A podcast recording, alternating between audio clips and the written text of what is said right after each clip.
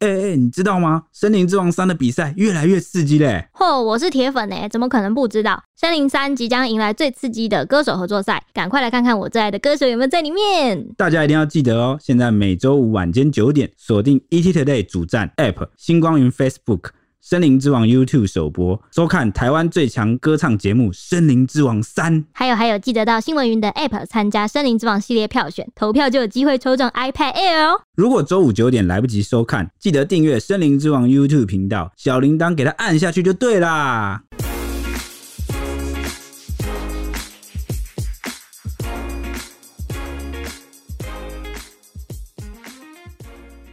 欢迎收听《小编没收工》，带给你热门话题十分钟。。大家好，我是 H。e 我是铁熊，我是蔡西，高雄在十二月二十六号晚上发生了一起死亡车祸，引发了全国的关注。是三十八岁的男子黄子阳涉嫌无照酒驾 B N W 撞飞正在过马路的一家四口，酿成一死三伤的悲剧。警方一测呢，测出黄子阳的酒测值高达一点二四。检方讯后认为他已经第三度酒驾，心存侥幸，明知故犯，有杀人不确定故意，所以依照杀人未遂罪来声押他。那市长陈其迈也震怒说要纠法，认为酒驾应该依杀人罪来重罚。全国民众也是被激怒，就是纷纷来我们的这个新闻云洗版啊，痛骂说台湾酒驾的问题永远都没有办法解决，然后每个官只会震怒，酒驾致死判死刑，办个公投啊！对酒驾是目前已经达到越来越零容忍的状态。但其实过去二十年来，台湾针对刑法就已经修法过四次了。那行政法则一修再修，不断的提高上限，不知道各位认为够不够呢？欢迎来我们的 Apple Podcast 底下留五星评论，跟我们说说看，聊聊看。对，因为一直修啊，越修越重，但是这个酒驾这个问题啊，好像一直都没办法迟迟完无全法的解解决。对，嗯没哦，错到底问题是不是出在刑度，还是说是目前刑度不够高？哦，都欢迎大家来分享你嗯的看法。好，那我们就从头到尾来描述这件事情的经过了。事情是发生在二十六日晚间七点多，黄子阳酒后开车就驾驶了 B N W 行经高雄前金区国宾饭店前，他先是在一个路口闯越了一个红灯，然后在下一个路口就是要通过的时候。撞飞正在通过斑马线的一家四口，当时这一家人正要前往就是对面呐、啊，就是过斑马路嘛，嗯然后对面的爱河霓虹派对市集，嗯，结果撞上之后，三十七岁的范姓妈妈当场倒地断气啊，林姓爸爸和两名女儿也分别受到轻重伤，这样子。十五岁的大女儿双腿小腿骨折，脸部撕裂伤骨折，然后全身有多处的擦挫伤，而且全部的牙齿啊，就全口的牙齿都掉落，这样子，哇，伤势非常严嗯重。那爸爸是对，真的是第一次哦那牙齿自己掉光看到一定这个伤势超真的痛欸对啊，他现在十五岁，可能都已经过了换再长牙了，对，在长牙对不对嗯以后可能会面临非常很高额啦，很高额很，你要装整个嘴巴的牙都是要花蛮多的钱的。对吧、对啊，而且那不是自己的牙齿耶，全部要装假的。对啊。嗯，而爸爸的话，他则是他的脚啊、肋骨啊、骨盆啊有多处骨折。那十三岁的小女儿则是全身多处擦挫伤，全部经送医抢救后，那妈妈还是宣告伤重不治这样子。大女儿跟爸爸则是紧急开刀进行手术治疗，大女儿目前转进了加护病房，三人目前是没有生命危险。有目击网友曝光事发经过的影片啊，就直呼说他有全程录到酒驾撞死人的瞬间，看得很心痛。尤其是在听到尖叫声的时候，当时是范妈妈一家四口过马路的时候，爸爸妈妈是走在两边，女儿夹在中间这样子。尤其是在等车通过的时候，黄子阳驾驶的 B N W 就撞上嘛，其中一个女生不确定是谁，弹飞了三四公尺高，倒地之后还留下了大量的鲜血。妈妈其实是第一个看到黄子阳开车逼近的人，当下就有立刻举起左手，然后倒退，要用身体去保护女儿，挡住这样子。那过程发生的太快，不到一秒钟，妈妈就命丧轮下这样。因为车祸的范围很大，所以警方到场后立刻拉起了封锁线，要管制交通。那肇事的黄子阳只是满嘴的酒气，而且一开始还谎称他是被前车遮蔽了视线，为了要超车才会不小心撞到人。对，这则新闻出来之后，其实有蛮多网友在质疑说，这一家人是不是闯红灯过马路，是不是就是没有遵照这个号志啊，是不是没有走在斑马线上？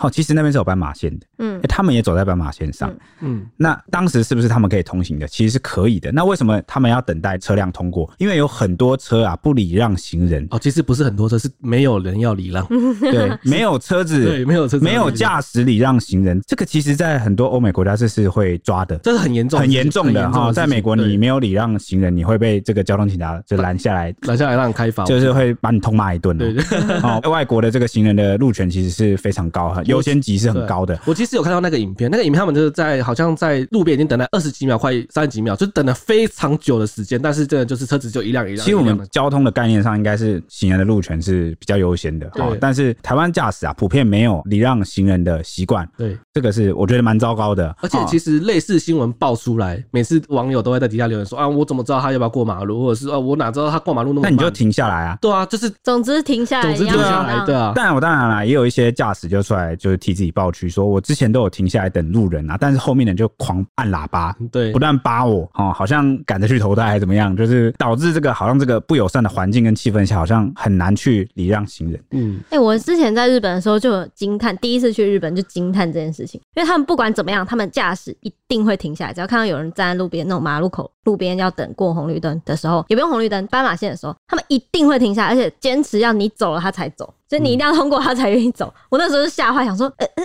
呃，你先你先拿，对对对他就会坚持停在我那觉里我觉得不动台湾人去日本玩，可能每次对最惊讶应该都是这一点，对对台湾真的对，很一难定会看被到礼让。所以我看到这个其实蛮难过，我看到那个网友反应其实蛮难过，因为我们就是鸡飞城市到大家还误以为是这一家人在闯红灯对，嗯，就其实搞了半天是我们驾驶人素质太低太夸张，对啊哦，对不对？嗯，那好，回到正题，当时啊，警方就立刻进行了酒测啊，就发现这个黄子阳的酒测值高达一点二四毫克啊，严重超标。那再调监视器一看啊，发现当时他前方根本就没有车啊，嗯他前面所谓遮蔽他视线的车早就已经通过了，哦抓包说谎，对，就打脸了啦。那事实上啊，真实状况是怎么样呢？是黄子阳以这个毫无刹车的这个高速啊，时速七八十的状态啊，猛撞上范女一家人，而且事发前啊，他根本就是在市区要怎么看到七八十，他也是真的是。就完全没刹车，对啊，而且完全还没刹是车酒驾猛踩、啊，他再踩一下就要变高速公路对了。啊，超夸对啊，张就的是蛮扯的啦。嗯嗯，但是呢，警方后来就追查，就发现他原本就是在这个盐城区的咖啡店和朋友一起喝酒。嗯嗯那喝酒就算了，还自备这个高浓度的烈酒 whisky 啊，他喝得醉醺醺，散场后还执意要自行开车回小港的住家。嗯那没想到啊，沿途要经过这个刚刚我们讲的这个事发路口的时候啊，酿下大祸。嗯，而且他早在二零零六年、二零零九年啊，就有酒驾被取缔的记录。这一次是他第三度酒驾，造成一死三伤，犯行相当重大，所以还是惯警犯对，没错，嗯惯犯哦。那警方就建请啊，检方声押啊、嗯哦而且也追究这个咖啡店店家没有规劝男主的责任。之后将会沿途调阅监视器画面啊啦，针对他所有的违规行为开罚。因为呢，他在这个案发的前一个路口啊，就已经闯红灯哦，嗯哦，所以才可能就是因此车速比较快啊，因为他前面的连红灯都没有停。对啊，所以才会一直一一路飙狂70飙嘛80这样。嗯，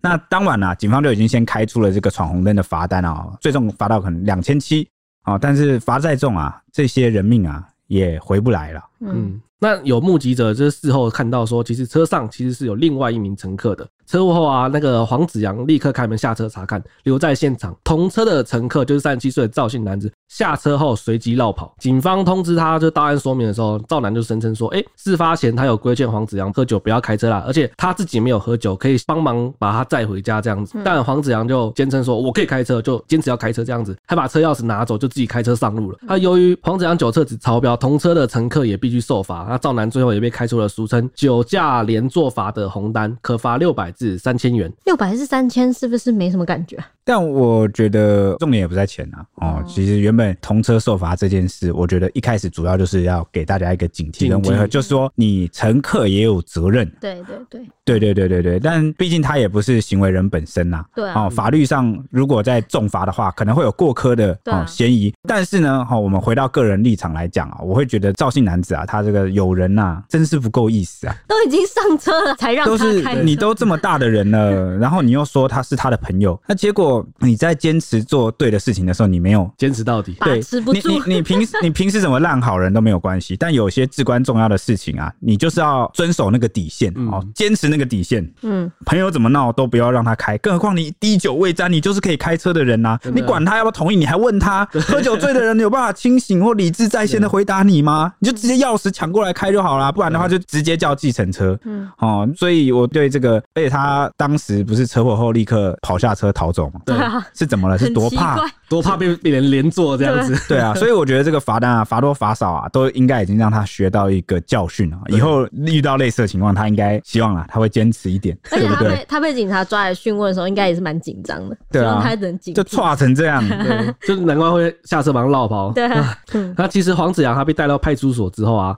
他自称是独自开车，可能想要帮不想拉到朋友这样对子对对对。然后他还连续朋友说：“哎、我撞死人了。”朋友就马上请人送食物来给他。黄子扬因为他拒绝夜间侦讯，隔天下午就双手双脚上铐移送地检署。那移送地检署复讯的时候，他被记者询问说：“哎、你已经两次酒驾了，你为什么还学不乖？那你有什么想要跟家属讲的？”然后他头戴安全帽遮住脸，连忙回答三次说：“啊，对不起，我错了，我错了。”还说会去灵堂上香。嗯，那可是我觉得，这灵堂上香好像也没来不及啦，来不及了，不太真的一切可能都来不及了，对一啊，切我而觉且得，他也应该也没机会去了，因为好像之后就被羁押了嘛。对啊，好，然后接下来呢，黄子扬他其实也被各种大起底。他本名是黄昭宏，过去其实就有多次酒驾记录嘛，其实不止三次。第一次二零零六年那一次，他中午就在家开喝，然后下午就带着酒意开车上路，在小港撞车，当时测出来的酒测值是零点八零。隔年他又因为酒驾上路，然后酒测值超过零点五五毫克被开罚，因此他的驾照是已经被注销的。到了二零零九年，他改名之后呢，在一月的时候，因为酒后骑车肇事撞到别人的车，这样然后被拦截。当时酒测值是只有零点一六毫克，检察官认为他没有达到不能安全驾驶的程度，所以最后是没有起诉的。所以大概就只有算前面那两次算酒驾这样子。不过他至少已经三次的记录没有汲取教训，还不听朋友劝阻，执意酒驾然后撞死人。网友就挖出他曾经在二零一九年的时候有发文痛批过酒驾有一起夺命的事件。他说：“为什么这种事情天天发生？别人的孩子、别人的生命就死不完吗？无能的政府和笨色立委们还在坚持零点七五以上才以杀人罪起诉吗？”当时他还在底下回复网友说：“很可恶，喝酒坐车很难吗？有钱喝酒没钱坐车？”问号。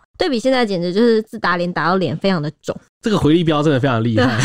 就是哇超塞时空打自己的脸。他好像演绎了某些一部分网友的常态，好骂归骂，做归 做，哦 对这自是己两的时候件事。就每次遇到自己的时候就说就是啊，我们宽以待己就这是样子，宽以律己啊，严以待人。 啊对，而且都不记得自己讲过什么。对那啊，种感觉，哇，听到他哎呦他讲这些真的是别人孩子死不完，或者是哇赌好别人会出事，我不会出事。对，哦，有可能对就侥幸心态啦，但这也样有子，对，但也有一部分人就是对自己他很有自信还没有喝醉以前很清醒，知道自己要怎么做，但是喝醉之后就什么都不管了，对。那如果你是这样的人，知道你自己喝酒之后会陷入另外一个状态或另一个理智判断，你在喝之前你就应该交代别人 说，哎、不管我等一下喝醉或者怎么样，我执意开车的话，拜托你阻拦我，或者是怎么样都可以，你把我敲晕，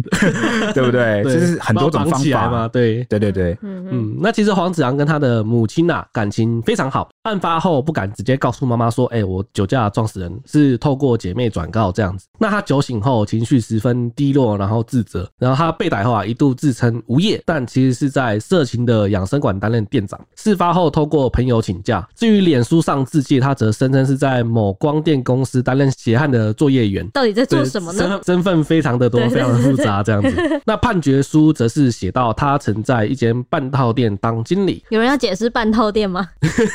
呃，色情做一半对，，色情做一半，好没错。以我写稿写这么久的经验来看的 话，对，那他是负责接待男客前往包厢，安排美容师选妃这样子。每次性交易五十分钟收取一千六百元，美容师分到九百元，店家则抽取七百元这样子。因为就是后来他经营的店啊，树大招风，老是被检举。二零一零年被卧底警察当场查获，还搜出客人消费的评分表、美容师守则等证物。那黄子扬当初被以妨害风化罪判处有期徒刑四个月这样，但是他没有汲取教训。二零一九年持续发文分享美容媒体店的手工排毒半套店的文章这样子，还多次发文帮 SPA 的会员真人嗯，疑似要重操旧业。不过他征询时向警方表示说，那是两三年前的事了，他目前确实是无业的。对，那检察官复讯后呢，认为啊，黄子阳酒测值一点二四，明知已经严重酒醉无法安全驾驶啊，也知道自己无法遵守规定辨别行车的状况下，又不听朋友劝说执意酒驾上路，已经具有杀人的不确定故意。好、也就是说呢，进一步解释就是在无法适时采取必要的安全措措施的情况下，基于纵使其他用路人可能遭他驾车撞击致死或是致伤，以不违背其本意之杀人不确定故意啊，然后选择了酒驾上路。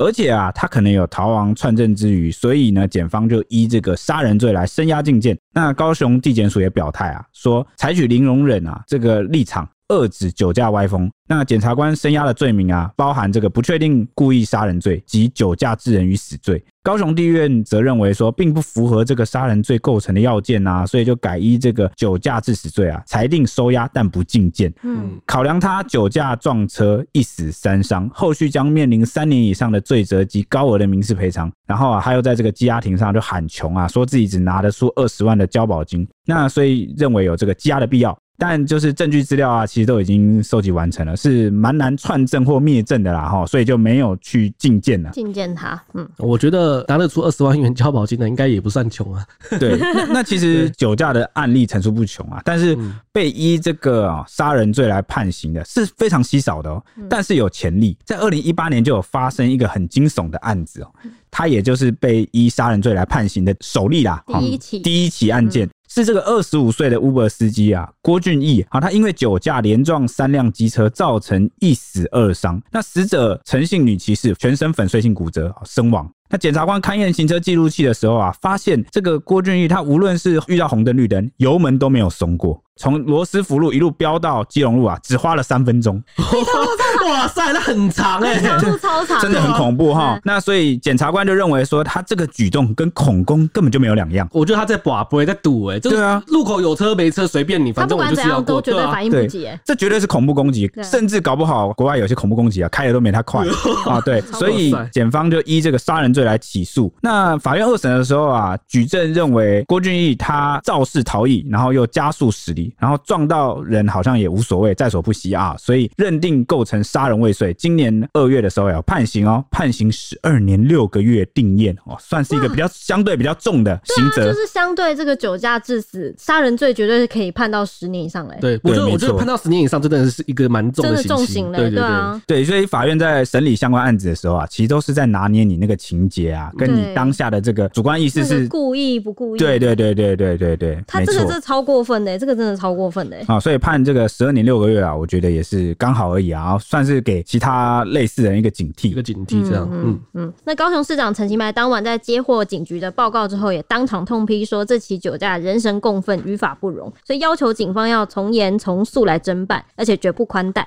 也指示了交通局和警察局要加强这个道安大执法。那现在高雄因此就展开了酒驾大执法嘛，短短一个晚上就抓到了四十六件的酒驾。那陈其迈还拜托检方要深压，然后拜托这个地院能够从重量刑。第二，他也建议交通部能够针对酒驾致人伤亡来修法，以未必故意之杀人罪来论。那同车的乘客也需要负连带的刑事责任，确保人民行的安全。啊，算是一个加重同车乘客的这对个责任贺主啊，对对哦对，就对了。。那后来陈其迈还加码说，抓到酒驾就应该要立刻吊销执照，而且永久不能再领照。那提供车子的人也要负连带的责任，就对了，应该是针对这一起，因为他这台车不知道是哪来的这样子，嗯他可能是想要连车主也要负连带责任这样。那随后网友就爆料说呢，其实陈其迈坐车在十一月底的时候才被酒驾擦撞，虽然那起事故没有造成人员伤亡，但肇事的六十二岁张姓驾驶酒测值达到零点五九毫克，被依法送办这样。这样听起来，台湾的酒驾啦，一直都非常的严层出重，对层啊出不穷对，啊抓都抓不怕，也是骂到也骂处不都完，是，对对对，真的是啊，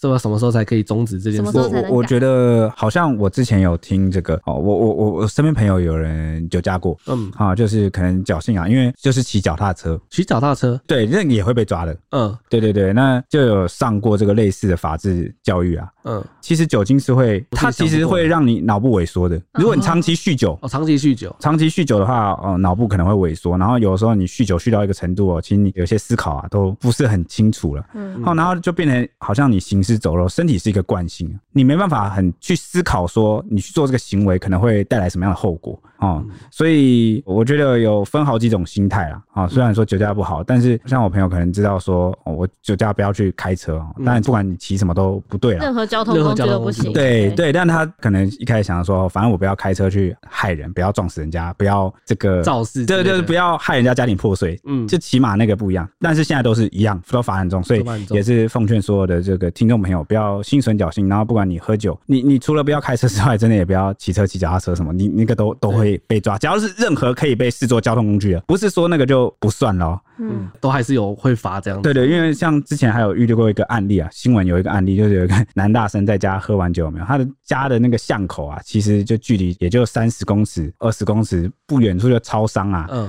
啊，他就是喝完酒、洗完澡啊，就不想要走路哎、懒，对，对第一个懒，然后不想走路；第二个是贪图方 便，不又不想要把自己的头发就是弄乱，也也要安全帽。对，他就不戴安全帽。哦嗯那、结果就好死不了，骑这一小段啊，警察看到他没有安全帽，就把他拦下来。他没有拦，拦下来就闻到他哎、有酒气啊，虽然他才喝啤酒，可能喝了一两。一两瓶的。对，对对，那、你还是就酒驾了嘛，当场就吊销了嘛，你这个就是罚很重，侥幸心态哇，你看就是侥幸心啊态侥侥幸哦而且有，对种不墨对？菲定律感， 他就是每一个都刚好 touch 到那个他他线搞不好还戴个安全帽都，对不 对？虽然他这个就是做错对啊，哦，嗯哎那讲到这个墨菲定律，这是我个人经验啦、就是我爸爸他就是因为以前工作的时候是开大车，就是开那种大卡、大货车、大卡车的，以后他也曾经当过送货员，反正他工作到以车为业到退休都是对以车为业，嗯那他就坚持他绝对不喝酒，嗯，就是他为了避免就是说哦，可能我因为万一他觉得他养成喝酒的习惯，以后哪一天真的不小心喝了被罚，可能会很严重，对啊对啊，所以他就干脆滴酒不沾，他真的完全就滴酒不沾对这样子，所以，很所厉以害，所以人有分两种啊，像我刚刚讲的那个朋友有没有？嗯他就是从此之后就汲取教训，嗯绝对不会，甚至连酒都不太喝了。就不太喝。对，你看，就是有些法则是我们原本定法则的时候，第一个希望喝阻嘛，第二个是希望有这个矫正的功能。嗯对对，哦，就是让这个人再也汲取教训，不要再犯了。原本其实这个刑罚的目的啊，并不是为了真的惩罚，对哦，惩罚这个人。哦，现在好像大家都认为刑罚的目的是为了惩罚，但其实不全然，它有这个教化的功能。那像我朋友就是他就是改过自有对新有了，被很很被改棒，过这样子。啊，但但我像我刚刚一开始提的另外一种人，就是我刚刚讲的，可能你长期酗酒，酗酒到你已经这是你的习惯了，嗯这就不是用刑罚这件事好像能够改了，你必须好像要从要送医啦，送就医有根有本上改善，应该有两种状态，一种就是你要从他的生活习惯去介入了，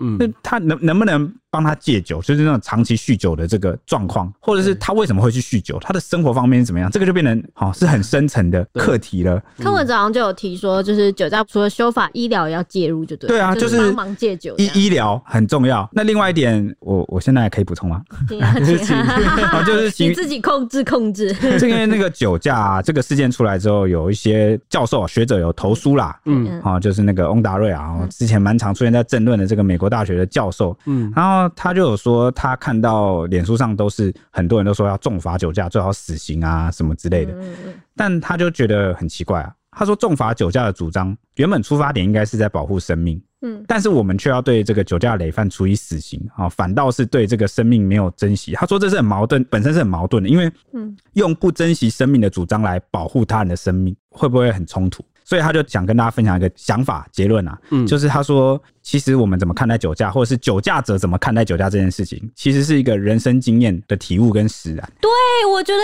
有。嗯对，因为他他有分享，他说他年轻的时候在台北上班啊，交际应酬都要喝酒，然后那时候其实酒驾哈、其实很多年十几二十年前那个酒驾罚的不重，那很多人其实真的是常常酒驾，那像他就是常常酒驾，但是他很幸运就是没有遇过就是肇事啊，或者是害人家家庭就是没有破发碎生，事啊故，对，就是他就是幸运的人啦。嗯好、那但是呢，他身边有很多位亲友都成为了酒驾受害者，甚至丧失生命。所以从这一次，就是从身边的人的逝去，他才慢慢发觉说，原来酒驾是这么严重的事情。嗯，哦，因为原本在一些人的生命经验里面，都会觉得酒驾就像从来没有是，碰到或什么的，就是那些事不是发生在你身上，对你，就无然感，后你对别人的悲剧，哦，尤其是不是亲友的悲剧，你很就难更没有同感理觉，很难对嗯同理啊呀、对，很多人就会把这个酒驾视为什么，你知道吗？什 么过马路、闯红灯，就就只是是小违规这样，就是交哦，通我只是违规赌这，个几秒，嗯应该不会怎么样吧？就是我不会那么衰被车撞上吧？嗯，哦，但是呢，我就一直记得我我大学体育老师，哎，他居然教这个， 哈他体他育就老师，啊对，对对这个我有印象，我对他有印的象，他有讲说为什么我们就是不该闯红灯，他说有两个理由，第一个是你用那几秒，你的人生有差那几秒嘛，你用那几秒去赌你的一条生命，你觉得这值得吗？嗯好、就以大博小，嗯不值得。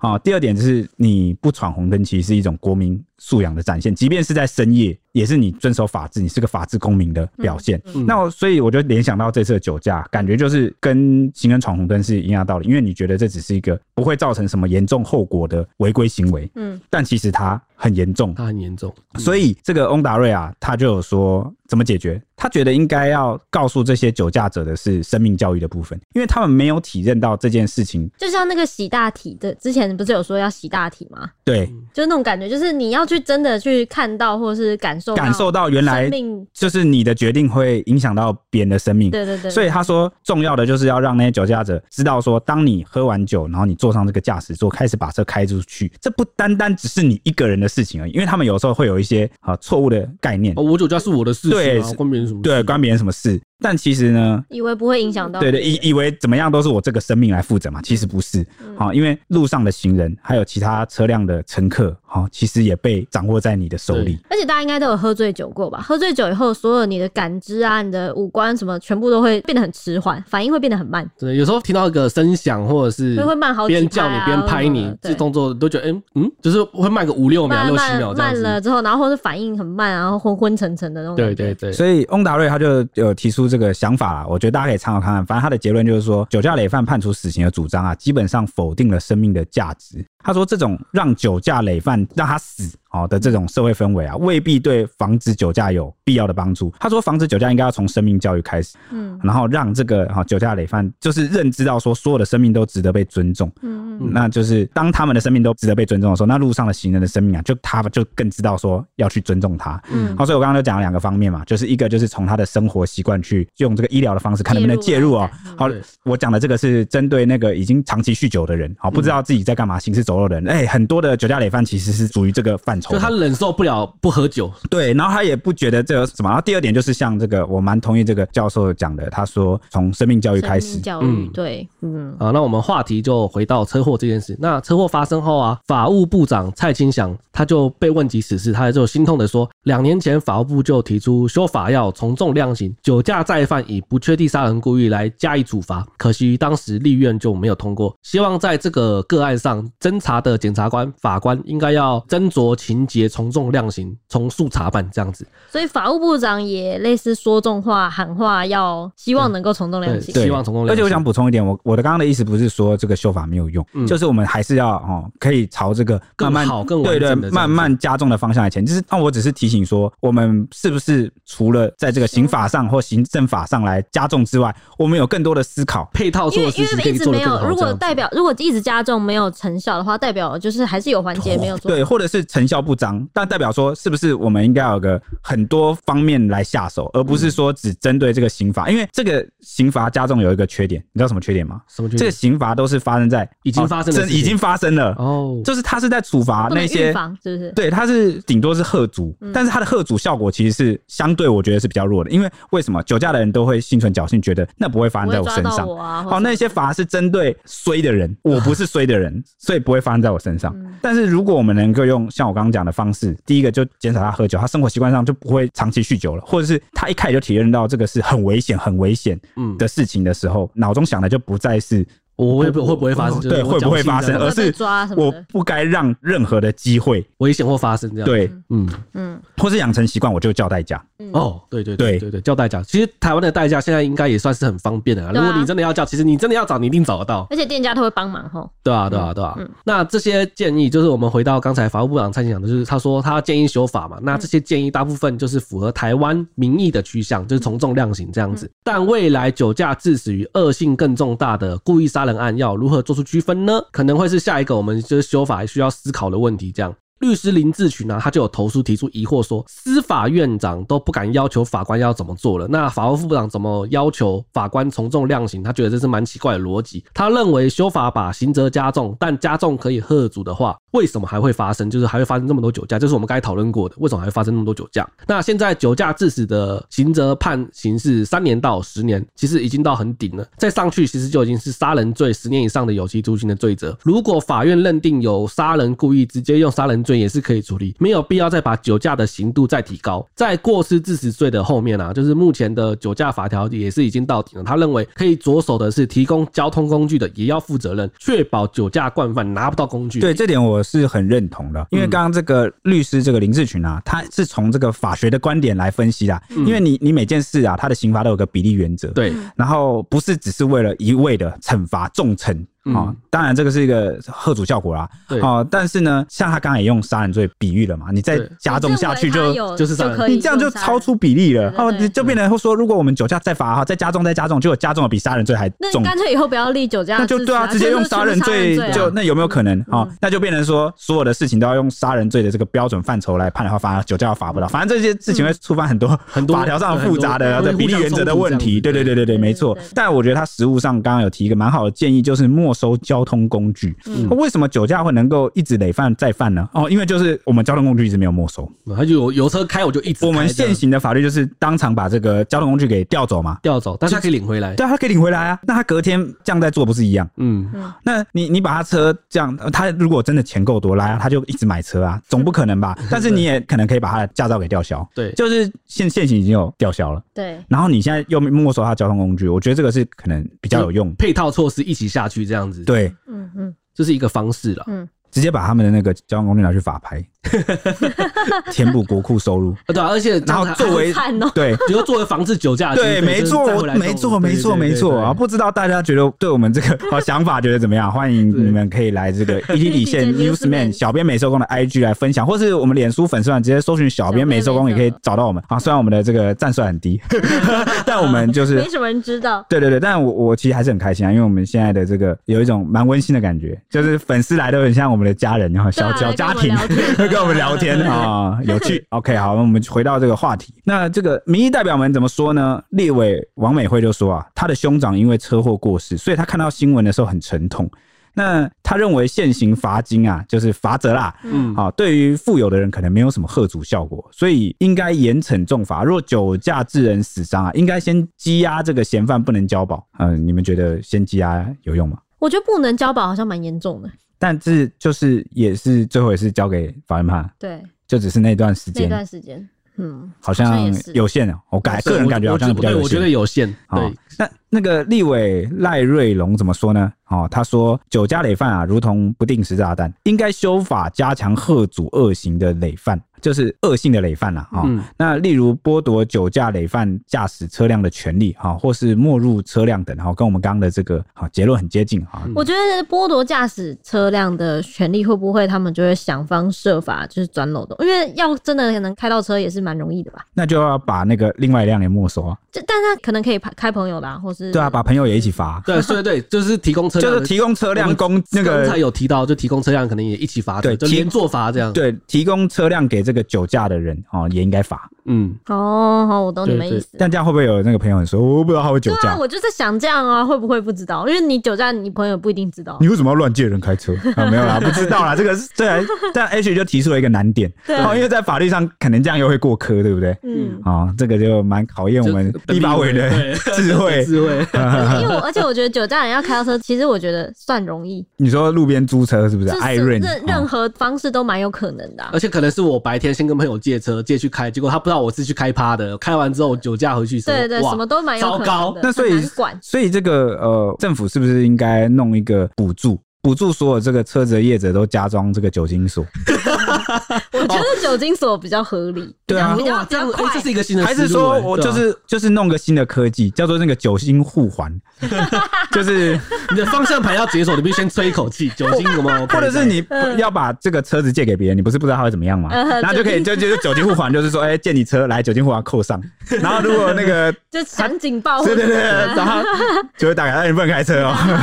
或者直接报警， 怎么样警察直接来， 好啦，那么脑洞大开 啊！嗯哦，那这个立委赵天麟则说啊，过往对重大酒驾事件已经多次修法，不断加重刑责与行政罚则，但仍有酒驾累犯不断尝试，建议可考虑课与同行者与店家的责任，或强化酒精所的规范，其重要性不亚于加重刑责。哎、你看，开始有人想这个周围的配套，对对啊，就是跟我们刚刚讲的一样，你你一直加重刑责，哦、对，不能说完全没效，一定贺主上有提升，但是距离这个完全降，就是应该让说嗯每一半不要再尝试解决根本问题对哦对，可能还有一段距离，对就是有点治标不治本啊，对哈，嗯，对不对？那些人可能根本不在乎这些事情，然后根本就是不管怎么样，他就是会酒驾。对对对，对，酒驾有很多种类型，也许对不对他根本不知道修法了呢。对 啊，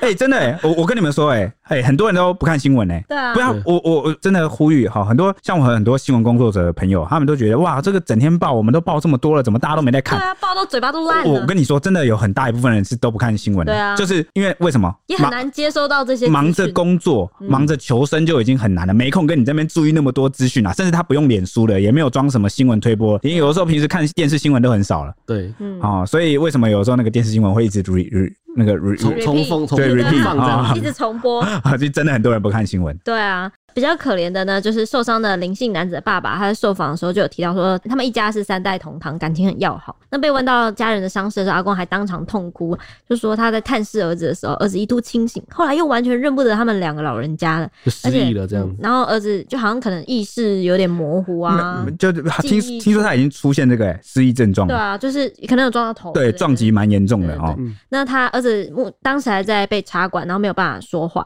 然后脚还被撞得碎糊糊的。醒来之后，他和这个长孙女啊，就是他的女儿，都急着要找他的妈妈，就是他的妻子，对爸爸来说是媳妇这样子。对，所以他们情绪都很激动，但是家人们就不敢讲实话、啊，就怕他们会再受打击，就骗说这个媳妇还在别的医院这样子。接下来儿子又是一阵啜泣，很难过这样。那院方也说呢，就是林楠醒来的时候很激动，似乎是想要找妻儿，然后也像是隐约感觉到不对，但是医院也不敢告知他说他妻子已经身亡，两个女儿也受伤的真相。那犯女的父母到殡仪馆去指认遗体的时候，则对媒体气诉说，酒驾一再发生，希望他们的女儿会是最后一个。尤其是范妈妈红着眼说，女儿十几年前从新竹嫁到高雄，却被酒驾撞死，然后嫌犯酒测值大超标，非常恶劣，希望法律能够严惩酒驾。那根据这个法务部二零二零年的统计啊，地检署侦办的案件中啊，一般酒驾占了九十九点八 percent，那致死伤啊的案件只占了零点二趴。就是对，只有零点二趴。那一般酒驾案件呢，判处通常是六个月以下有期徒刑啊，最多占九十六点四 percent。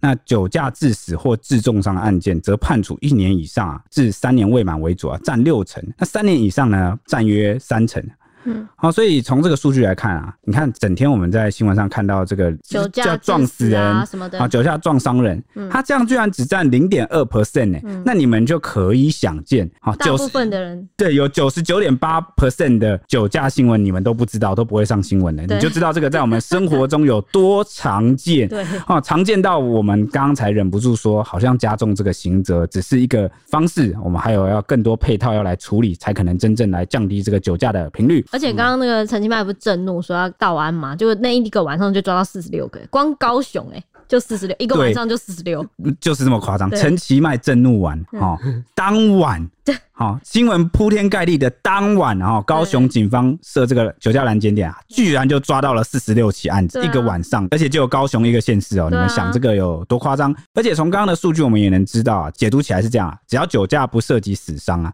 这个刑度通常都不会太重，嗯那也让这有个有些甚至不起诉，刚刚不是还有一起是直接不起诉，对对对，就是如果你是初犯或者情节比较轻啊，嗯通常不会起诉，所以也就让这个驾驶人选择侥幸上路啊的这个心态啊嗯就比较多啦。好、那也成为了这个马路的未爆弹。那其中呢，累犯又占了超过三成，嗯，三成哦，好、蛮惊人的。所以如何遏阻啊，可能光靠刑罚啊已经不太够了啊、嗯也成为这个政府啊头痛的这个难题。那至于现行的酒驾规定是怎么样的呢？有分两种啊，对对一对种是行政罚跟刑事罚方就面，是一个是有刑事责任，一个是就是比较像是你平时道路交通违规啦对。好，那罚钱这样子，对，没错啊。行政法的部分呢，这个你吐气啊，酒精浓度超过零点一五以上啊，那就不得驾车。哦，累犯将提高这个罚款啊，并新增酒精锁、强制治疗等规定啊。其实零点一五是很低的、哦，你通常你喝一瓶啤酒啊，对差不多了。稍微稍微有喝几口喝有喝，基本上都会验，都你会测基本出来有喝都会超过零对对嗯点一对五对啦，哈，所以蛮容易被验出来的。那刑事罚的部分啊，则是酒精浓度达到零点二五以上啊，你就触犯了公共危险罪了哦，嗯哦可处这个两年以下有期徒刑或并科二十万元以下罚金。那如果你又严重一点，你致人于死了，好、那就可处三年以上十年以下的有期徒刑。那你又致人重伤，好、如果你是致人重伤，那就是处一年以上七年以下有期徒刑。那其实，在二零一九年的时候，立法院就有修法了。如果你五年内啊再犯因而致人于死者，处无期徒刑或五年以上有期徒刑；致重伤者，处三年以上十年以下有期徒刑。其实哇，非有常的无重期了徒。刑嘞！没哇错塞，嗯，其实过去修法我们有稍微看一下酒驾修法的部分，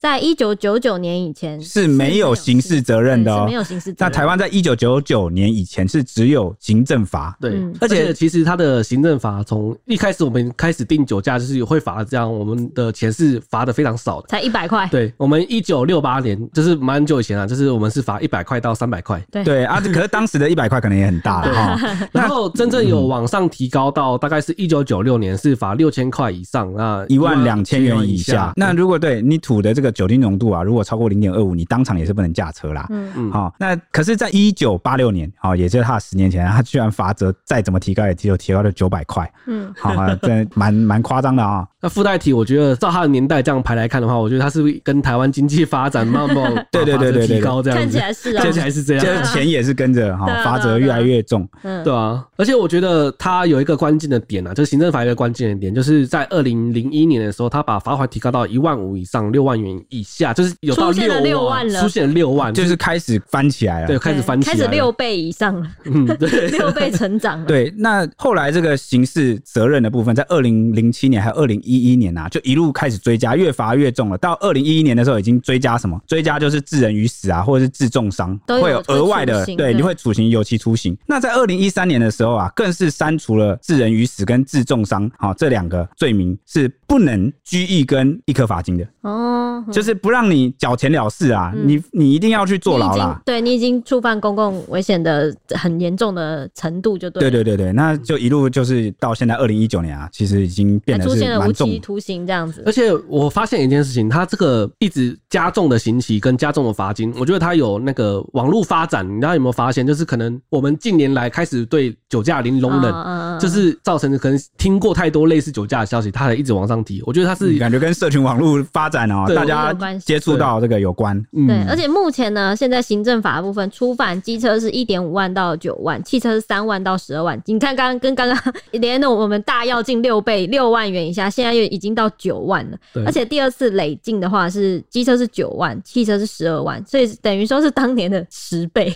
哇塞，很可怕是越来越高、欸。对对 对，其实我算进进展二十年间是修法三次，针对刑法修法三次啊，行政法是修到一个不能再修了，修到顶了。目前 OK，那今天就是以上是我们今天的节目啦，那也算是一个嗯啊憾事啊，希望这真的这是最后一起案件了哈。嗯，希望他是最后一个了。好，我们明年见，明年对，见，这明年是见本了年度最后一 集。本年度对最后一集。好那祝福大家有新的一年哈，更开开心心、快快乐乐，心想事成。啊，跨年不要喝酒，开跨年车不要喝酒开车 哦，